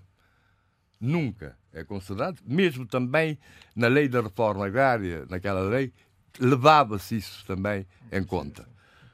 Uh... Convém esclarecer que absentista aqui é no sentido de não uso da terra, não é? Sim, sim, sim portanto, tem uma tem série, um uma série e, e, e, portanto, e dispõe de incentivos que esse estatuto de investidor imigrante lhe dá, que é acesso, portanto, a crédito especial, a créditos, uh, a créditos como como se fosse uh, um cidadão uh, residente uh, uh, direito à disponibilização, disponibilização de imóveis do domínio privado do Estado. Portanto, tudo aquilo que o residente dispõe e aquilo que o investidor estrangeiro dispõe. Obviamente que isso pode criar, por vezes, algum, algum mal-estar. Pode, para quem reside, porque quem reside sempre pensa que o imigrante é um privilegiado. Como ele vem por pouco tempo as coisas normalmente são mais facilitadas porque não dispõem de muito tempo, as pessoas olham isso sempre como um privilégio. Mas pronto, é a sua Sim. condição e isso, digamos, que está completamente privilegiado. E mais, e mais, dispõe de outras regalias, de que dispõem, por exemplo, os diplomatas, que é, por exemplo, o direito à aquisição de bens de consumo, como automóvel, uh, automóvel e bens eletrodomésticos sem pagar impostos. Sim, a mas importação. Sem, a importação. A importação mas também sem Aliás, direito. É um estatuto muito sem, sem, existia em Portugal. Sem, sem direito a alienar, alienar, esses bens durante um certo período de tempo, Exatamente. cinco anos. Portanto, dispõe de é estatuto de investidor estrangeiro, de estatuto de diplomata, em certos aspectos, e de estatuto de, de, de residente. E, e, e, o acabamento, o, eh, portanto, os materiais importados para o acabamento, não é acabadura, acabamento das casas. Das casas. E bem portanto, precisa, é bem precisa. Não, não, portanto, também é isento. É isento uh, de, de impostos. Portanto, Muito bem, é Zé Luís. série de coisas e fico contente que com haja, com haja um consenso, digamos assim, uh, nacional, partidário, intrapartidário, interpartidário, sobre essa questão. Dizem-me que antes o PICB tinha apresentado uma proposta que não passou, mas eu não conheço essa proposta, Sim. não posso falar. Ah, por falar em PICV, está neste momento em Congresso, não é? Está neste momento uh, no Congresso uh, e presumo eu que na preparação de uma estratégia de alternativa, não é? Enfim, ainda não temos muito conhecimento do que está a ocorrer. Há candidato. Uh, uh, não há grande oposição interna neste Congresso, presumo eu. Não, acho porque a oposição, a dita oposição interna, não quis, não quis... desistiu, não é? Portanto, não se quis fazer representar. Muito é? bem. Portanto, é... parece que há, neste momento, mais vozes dissonantes do que propriamente uma oposição e, interna. E é preciso ser claro, há muito, há muito, dentro, no interior dos partidos, há muito quem entenda que é mais eficiente e mais cómodo outros, outros, outros espaços de intervenção política da oposição. Mas eu não sei nomeadamente também, a comunicação social. Eu não sei também se o modelo pública. anterior, que, que não eram as eleições diretas dos líderes. Era eleição é em Congresso. Tudo se é. discutia em Congresso, em Congresso, as moções de estratégia, não seria mais. Galvanizador. Galvanizador. Mais gal, gal, não, Queria dizer alguma coisa? A propósito do que estava a dizer o, o, o Zé Luís. É, eu esqueci-me há um bocado de dizer que foi uh, firmado um acordo de cooperação uh, de Angola com Portugal relativo à promoção e proteção recíproca de investimentos. Uh, isso é importante, foi agora, na, nesta semana. Muito bem. Do... Uh, Abílio, em relação a, a, a, São Tomé e Príncipe, uh, de repente o governo decidiu relançar aquele velho projeto da, dos, da, da, construção de uma nova cidade capital, chamamos-lhe assim. há alguma razão para isso? Depois de terem, ter sido abandonado esse projeto, não? Uh, honestamente, não sei uh, que razão de oportunidade política uh, haverá para, neste momento, voltar-se a esse projeto. É evidente que o projeto haveria de regressar, porque muito que está a ser feito. Não, eu, eu, só, eu só lhe estou a dizer, só estou, eu só lhe estou a perguntar isso, uhum. porque o, o, o, o Abílio foi a pessoa que aqui eh, já se pronunciou, embora de forma muito ligeira, sobre a necessidade da renovação dos, do casco histórico. Falámos isto na semana passada, sim, sim. enfim, da, da, da, da, cidade velha, da, do centro histórico da, da cidade de São Tomé, etc., da renovação urbanística da, da, da, da, cidade que existe. E, e, de repente, para além disso, está a, a relançar-se a ideia de retomar o projeto Bem, de uma isso é, Isso é muito simples. Quando, da primeira vez, uh, o projeto foi, uh, digamos que, informado uh, aos São Tomenses, eu, enfim, eu próprio, aqui neste programa, saí em defesa do projeto, com as devidas reservas e salvaguardas. E, portanto, continuo de forma coerente a defender a necessidade de eh, criar-se novas, eh, ou pelo menos uma nova novas centralidade. urbanidades. Não? não obstante, eh, há que focar-se e muito no principal património arquitetónico que temos, independentemente da disseminação de roças por todo o território, que juntas daria um património maior do que o património arquitetónico da cidade capital, mas estando concentrado na cidade capital, São Tomé, um conjunto importante de assets ou ativos eh, patrimoniais, deve-se tratar e tratar eh, muito bem deles. Há aqui uma série de implicações, como eu disse na semana passada, que vai desde a estética, o modo de financiamento e ao modo de aproveitamento, se quisermos, ou de rentabilização, se quisermos, desse património, sobretudo que está do lado do público.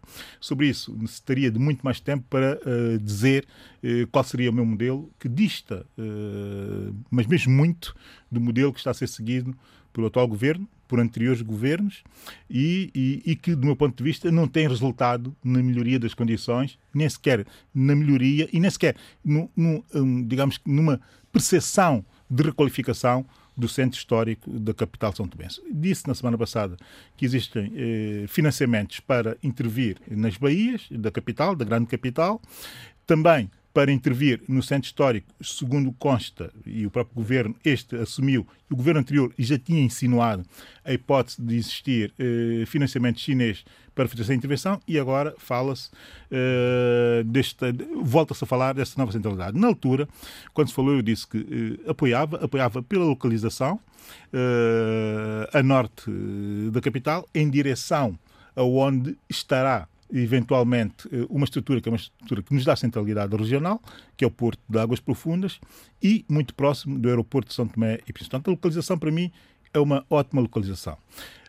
Quais eram, quais, quais eram as, uh, digamos, as, reservas, as reservas que eu tinha relativamente à primeira apresentação do projeto e que eu continuo a ter agora? Primeiro, transparência, Segundo, modo de financiamento, que também terá a ver com transparência. E, finalmente, terceiro, o modelo modelo de nova centralidade, de novo, de novo, de novo urbano que nós queremos eh, criar. Nada disso fica esclarecido, independentemente de ter havido eh, durante, ao longo desta semana, uma troca, digamos que, de informação e de opinião sobre o projeto entre o economista, o Alcídio Montoya, nas redes sociais, com resposta do próprio ministro Osvaldo Abreu, ministro enfim, das Obras Públicas eh, de São Tomé e Príncipe. Eu continuo a não, a não, a não ver esclarecido estes dois pontos, que é o da transparência do processo, do modelo, financiamento. o modelo de financiamento uh, e, e também, como é evidente, o próprio modelo urbano uh, a utilizar. E, e, o que é que eu quero dizer relativamente à transparência? Uh, não sabemos quem é o, finan o financiador, não, não, não, não, conseguimos perceber. Não conseguimos perceber se o Estado de São Tomé entra ou não, de alguma forma, ou em algum modelo é público-privado público-privado nesta, nesta construção. E, e, e relativamente uh, ao financiamento da transparência, tem muito a ver com isto. E também não sabemos que modelo de cidade uh, o governo quer propor ou, quer, ou propôs ao financiador. Há uma coisa, e eu conheço bem como é que funciona, uh, como é que funciona a cabeça das elites são Tomenses, e imagino que naquelas cabeças, até pelo primeiro draft que foi apresentado ao país em 2013 e também mostrado por um partido uh, nas eleições, ou na campanha eleitoral de 2014, como sendo um projeto seu, e não era nenhum dos partidos que está hoje na, na, na, na, na coligação de governo, era um partido, enfim, que, ocasionado para aquelas eleições, mas que desapareceu. Uh, eu olhei para aquilo, aquilo fez lembrar o Quilamba Kiash uh, de Luanda. Se é para criar algo com tão mau gosto, e, e, e com tão pouca sofisticação estética, eu aconselho a ficarem quietos e a repensarem tudo outra vez. Ficarem quietos porquê? Porque isto são modelos quase que replicados até a exaustão que os chineses propõem aos países e constroem-se de acordo com aqueles parâmetros, sem ter em consideração a criatividade local, sem ter uh, uh, uh, em consideração a possibilidade de fazer um upgrading do que existe eh, em termos de história arquitetónica no país, sem ter em consideração a utilização de materiais eh, e também, e nem sequer sem ter em consideração, eh, digamos que essa resolução da ONU, que é a New Urban Agenda, que já aponta muito para a sustentabilidade, para uma série de critérios que são critérios que nos podem valorizar. E mais, e sem ter em consideração algo que eu acho que é fundamental quando se pensa uma cidade que está numa zona que é uma zona de transição rural, eh, onde existem cacosás, porque eu passei por lá e fui ver eh, centenários, e que, do meu ponto de vista, para fazer algo elegante, eh, como os santomenses merecem, algo com cabeça, algo inteligente, deve-se integrar toda essa mancha do cacosal centenário dentro da própria, da própria cidade, tornando-a sustentável e verde até nessa perspectiva. Porquê? Porque fazíamos assim uma ligação de transição entre o novo urbano Bom, e o. Você e está um verdadeiro arquiteto paisagista não, e urbanista. Não, não, não, não, não, não. É porque eu tenho estado a acompanhar as últimas tendências uh, da moda da, urbana. Não, do urbanismo, do urbanismo universal. E toda a gente vai no mesmo sentido, no sentido de valorizar Sim. aquilo que é aquilo que é simbolicamente já valorizado internacionalmente, o cacau de São Tomé é valorizado internacionalmente, incluí-lo dentro claro. de uma cidade só pode aumentar a nossa reputação. Lembra-se do Gonçalo Ribeiro Teles e o que ele, o que ele defendia para até a integração vinhas, dos das, vinhas. das vinhas, dos Sim. espaços verdes. Dentro da cidade. E isto está a acontecer em, em, em, muitas cidades, estão a fazer essa espécie de transição hum. para, uh, para cidades verdes e mais inteligentes e, e, e, e, sobretudo, mais reputadas. Uma nota que eu tenho que deixar, e é uma nota crítica e fortemente crítica relativamente à forma como nós, como nós comunicamos não só projetos, mas como comunicamos o país e até como comunicamos decisões. Quer dizer, não se propõe a criação de uma nova cidade de raiz eh, sem criar o ambiente de comunicação próprio. Quer dizer, sentar-se em São Tomé e dizer vamos criar uma cidade, uma nova cidade, e sem que isso tenha um impacto, um impacto no mundo imobiliário e financeiro internacional não faz sentido nenhum. Nós temos que ser mais ambiciosos quando tratamos, tratamos de comunicar uh, o país e o que está a acontecer uh, no país. É que sim, fica-se mesmo com a sensação do que o objetivo é criar mesmo um quilamba que ache ao nível local e que faz toda a gente ficar, toda a gente com pouco custo e toda a gente pouco ambiciosa, ficar muito feliz com a criação de mais uns prédios de má qualidade que não fazem diferença nenhuma do ponto de vista arquitetónico, nem reputam melhor o país, nem criam um marketing próprio ao país, nem sequer vão atrás da nossa marca, que é a marca da sustentabilidade, do ecológico e, e também eh, da agricultura de altíssima qualidade gourmet. Nós não chegamos lá comunicando só a nível local, nós temos que comunicar global. Sim, muito bem. Ah. Ah, isto, eu já ouvi isso em, em algum sítio. Jorge, é, mas, ah, Santo Tomé tem problemas sérios. São 200, 200 pessoas por quilómetro quadrado. É. Portanto, é uma pressão, pressão enorme. A gestão do espaço tem que ser feita com muito critério. Muito critério. E há soluções o Abílio fala em soluções. Eu conheço algumas soluções que os chineses utilizaram nas antigas cidades que eram pequenas aldeias. Sabe como é que foi? Mantiveram o traço arquitetónico do edifício antigo, que às vezes alguns eram eh, milenários, e subiram em vidro para cima. E, e a sensação que o transeunte tem é o edifício de uma velha, uma velha cidade. Velha cidade. Isto de facto. nível do solo e. Isto tem de facto um impacto depois na utilização do. E tem também. Mas claro. o problema é que tem, tem custos extraordinários. Não, mas ó, Jorge Gonçalves, quando se faz, eh, e aqui está a minha preocupação quando eu disse que eh, tem que se comunicar global. Porquê? Porque fica-se com a ideia de, de facto, quer-se fazer uma coisa banal ou seja, quer-se fazer um conjunto de prédios que nós necessitamos, de facto, de construir na, na, na vertical. Quatro paredes, Porque é? temos uma pressão, como, e disse bem o Idato, uma pressão uh, demográfica, de, de, densidade demográfica já grande, já considerável, como tem em grande parte dos países insulares, como é o nosso caso, uh, com pouca área e, muita, e um crescimento exponencial uh, da população, nós temos que fazer essa opção. Mas, entretanto, estamos aqui a falar de uma nova urbanidade ou de uma nova centralidade e para as novas centralidades, eh, de facto, há que recorrer a toda a criatividade possível. Se for para recorrer à criatividade possível, eu opto por dar uh, opção aos criadores uh, nacionais, porque é uma forma, já que a construção vai ser, vai ser de certeza do construtor chinês com o seu modelo, eh, eu optaria por pressionar o sentido dos criadores nacionais poderem ter uma intervenção forte, não só ao nível. É uma espécie de não, a morar, não, é? não só ao nível do projeto em si, mas da assinatura de edifícios de autoria. Não? É? Meus senhores, temos 10 minutos, nem isso, eh, para terminar. E eu ainda queria falar em duas coisas. Mas diga-me só, eh, compreendeu a questão do consulado no Saara Ocidental? Quer dizer, eh, muito, não compreendi, mas, mas, faz, parte, faz parte também de uma certa forma como as elites políticas são Tomé abordam o, o, político. Abordam uh, num zigue-zague e, e numa espécie de inconsistência que até uh, dá dó. Eu aconselho as pessoas a lerem o, o artigo da ex-ministra e também diplomata Maria Mourim no Telenor, Uh, que foi das primeiras ministras de negócios estrangeiros de São Tomé e Príncipe, nos anos 70 e 80. Eu discordo dela em muitas coisas, mas relativamente àquilo que ela escreve uh, sobre o zigue-zague e a inconsistência da política externa de São Tomé e Príncipe, uh, eu, eu concordo em absoluto com ela, muito mais ainda com a política que está a ser seguida pelo atual governo. Falta seriedade e falta credibilidade. E mais, e aceitar que Marrocos nos ponha o consulado-geral e nós, felizes da vida, eles, no país deles, felizes da vida. E a aceitar que seja na capital da República Saraui, Árabe Saraui. Jerusalém como capital. Naturalmente, é o mesmo tipo de, de, de abordagem, sem que antes se tenha feito o, a reversão da doutrina, porque quando se toma uma decisão dessas. Dizer, compra, né? Disse que Marrocos ajuda não, não sei quantos para, como ajuda orçamental, né? Sim, mas isso não é, não pode ser desculpa para nada. Nós temos que ter uma doutrina Exato. diplomática. Temos que marcar uma doutrina diplomática. Se tivermos que romper, se tivermos que fazer uma ruptura com a doutrina anterior, temos que eh, anunciar ao país e ao mundo a nova doutrina, não só aceitar imposições.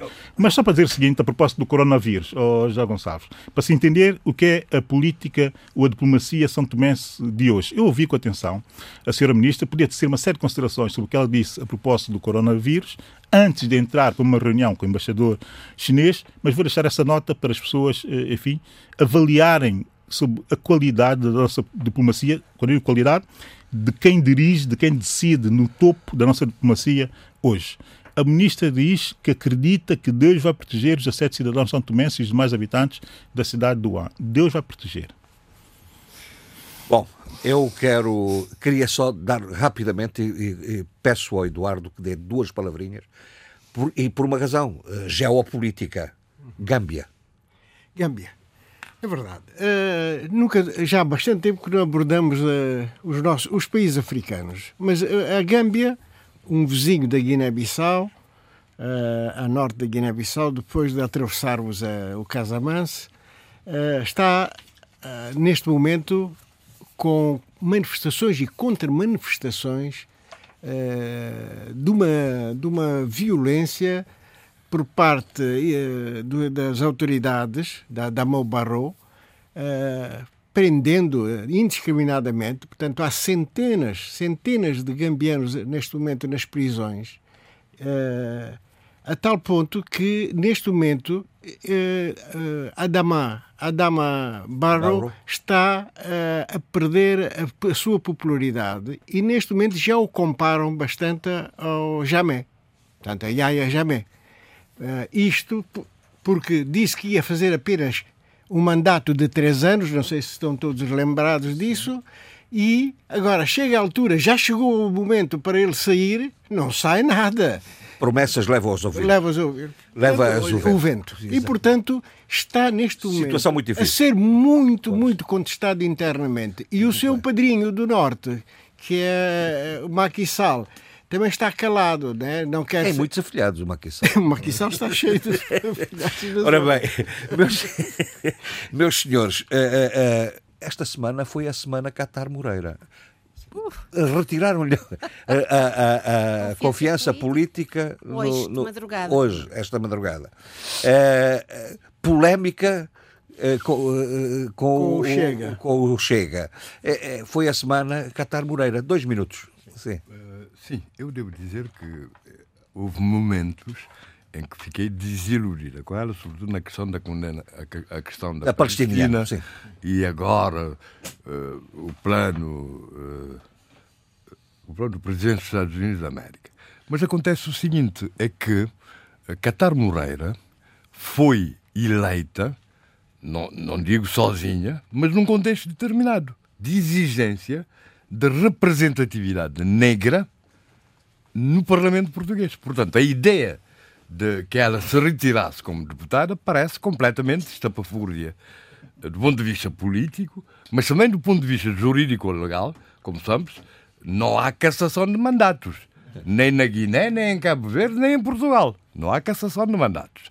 Por isso, acho bem que ela, independentemente das suas. Se mantenha firme no Parlamento. Se ma mantenha firme no Sim. Parlamento, faça a sua autocrítica sobre determinadas uh, questões, para haver maior representatividade negra. Tanto mais que ela uh, tem uma dupla representatividade.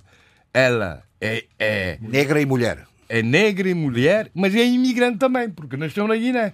Daí faz sentido que ela reivindique certas coisas que dizem respeito aos países africanos. Por exemplo, a restituição do, do, do, dos bens culturais, que é uma exigência universal.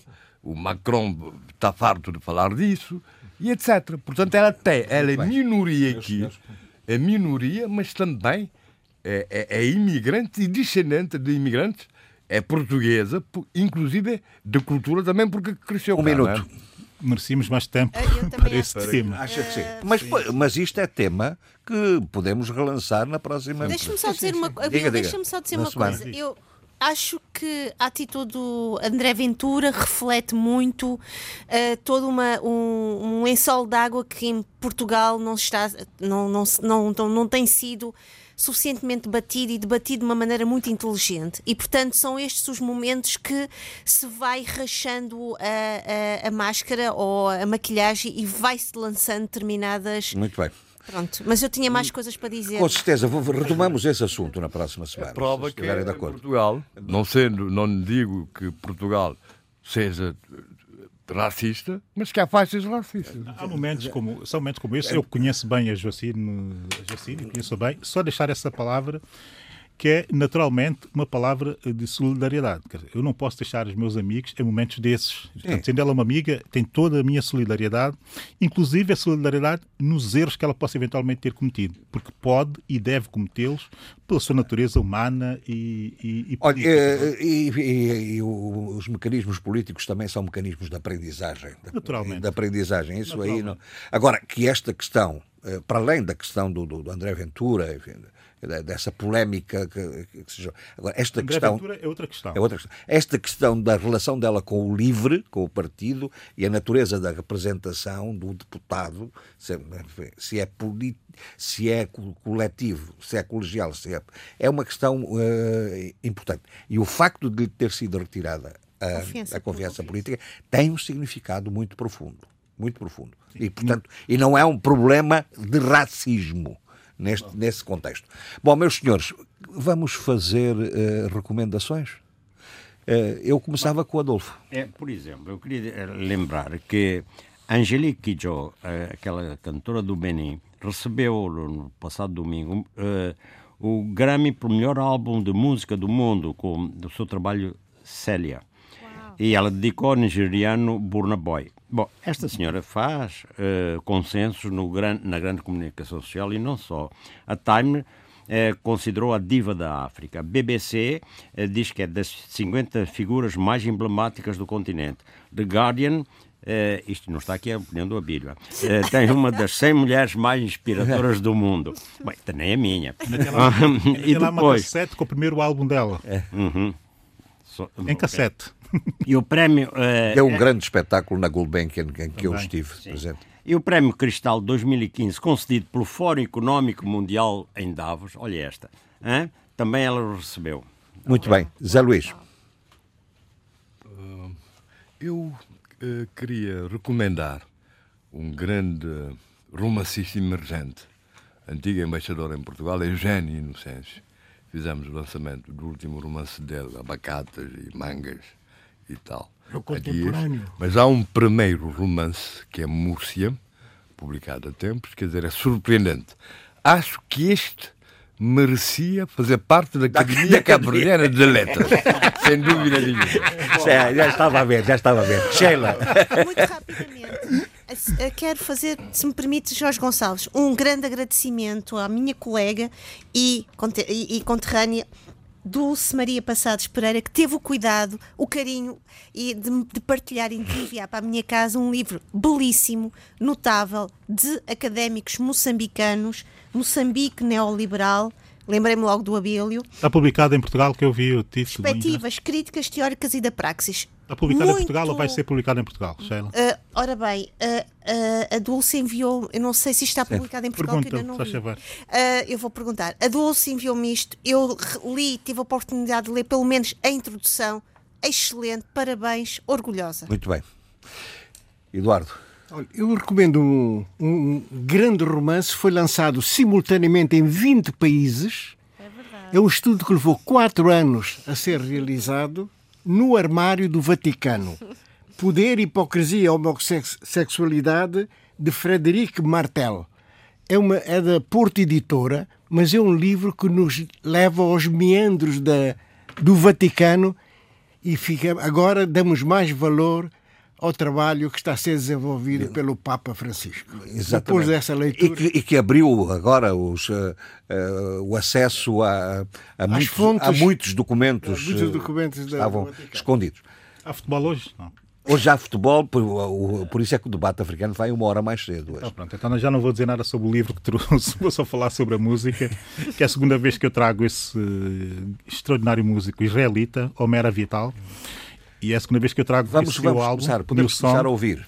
E como o presidente Trump e o seu amigo Bibi eh, Netanyahu anunciaram um plano e dizem eles, ou querem, querem eles impor ao mundo como sendo um acordo. Sem ouvir os sem, Sim, é um plano eh, que mas não é um acordo. Mas apoiar para não é um acordo. Saudita. E não só, até Qatar. Até isso tem que merecer alguma reflexão e devíamos falar sobre isso com algum pormenor. Mas deixa aqui. Eu, aliás, tinha colocado essa hipótese. Exato. Na próxima semana era bom falar, falarmos aqui nuances, sobre, novas sobre nuances, plano de paz. Novas nuances. E a intervenção do genro. Problemas africanos também. O próprio Trump. Também, também. Esse aqui, o, o Omer Avital é um Mizrahi, ou seja, um israelita, um judeu ali da zona, do Médio Oriente. Uh, eu, da primeira vez que trouxe, trouxe um, uma canção dele que era New Middle East, ou seja, Novo Meio, Médio Oriente, tudo a ver com esse momento. Sim. E a atual canção que eu trago, que é Bedouin Roots. É, é, é belíssima e, é um vamos, vamos ouvir só mais um bocadinho da Cisjordânia. E despedimos-nos para até para a semana.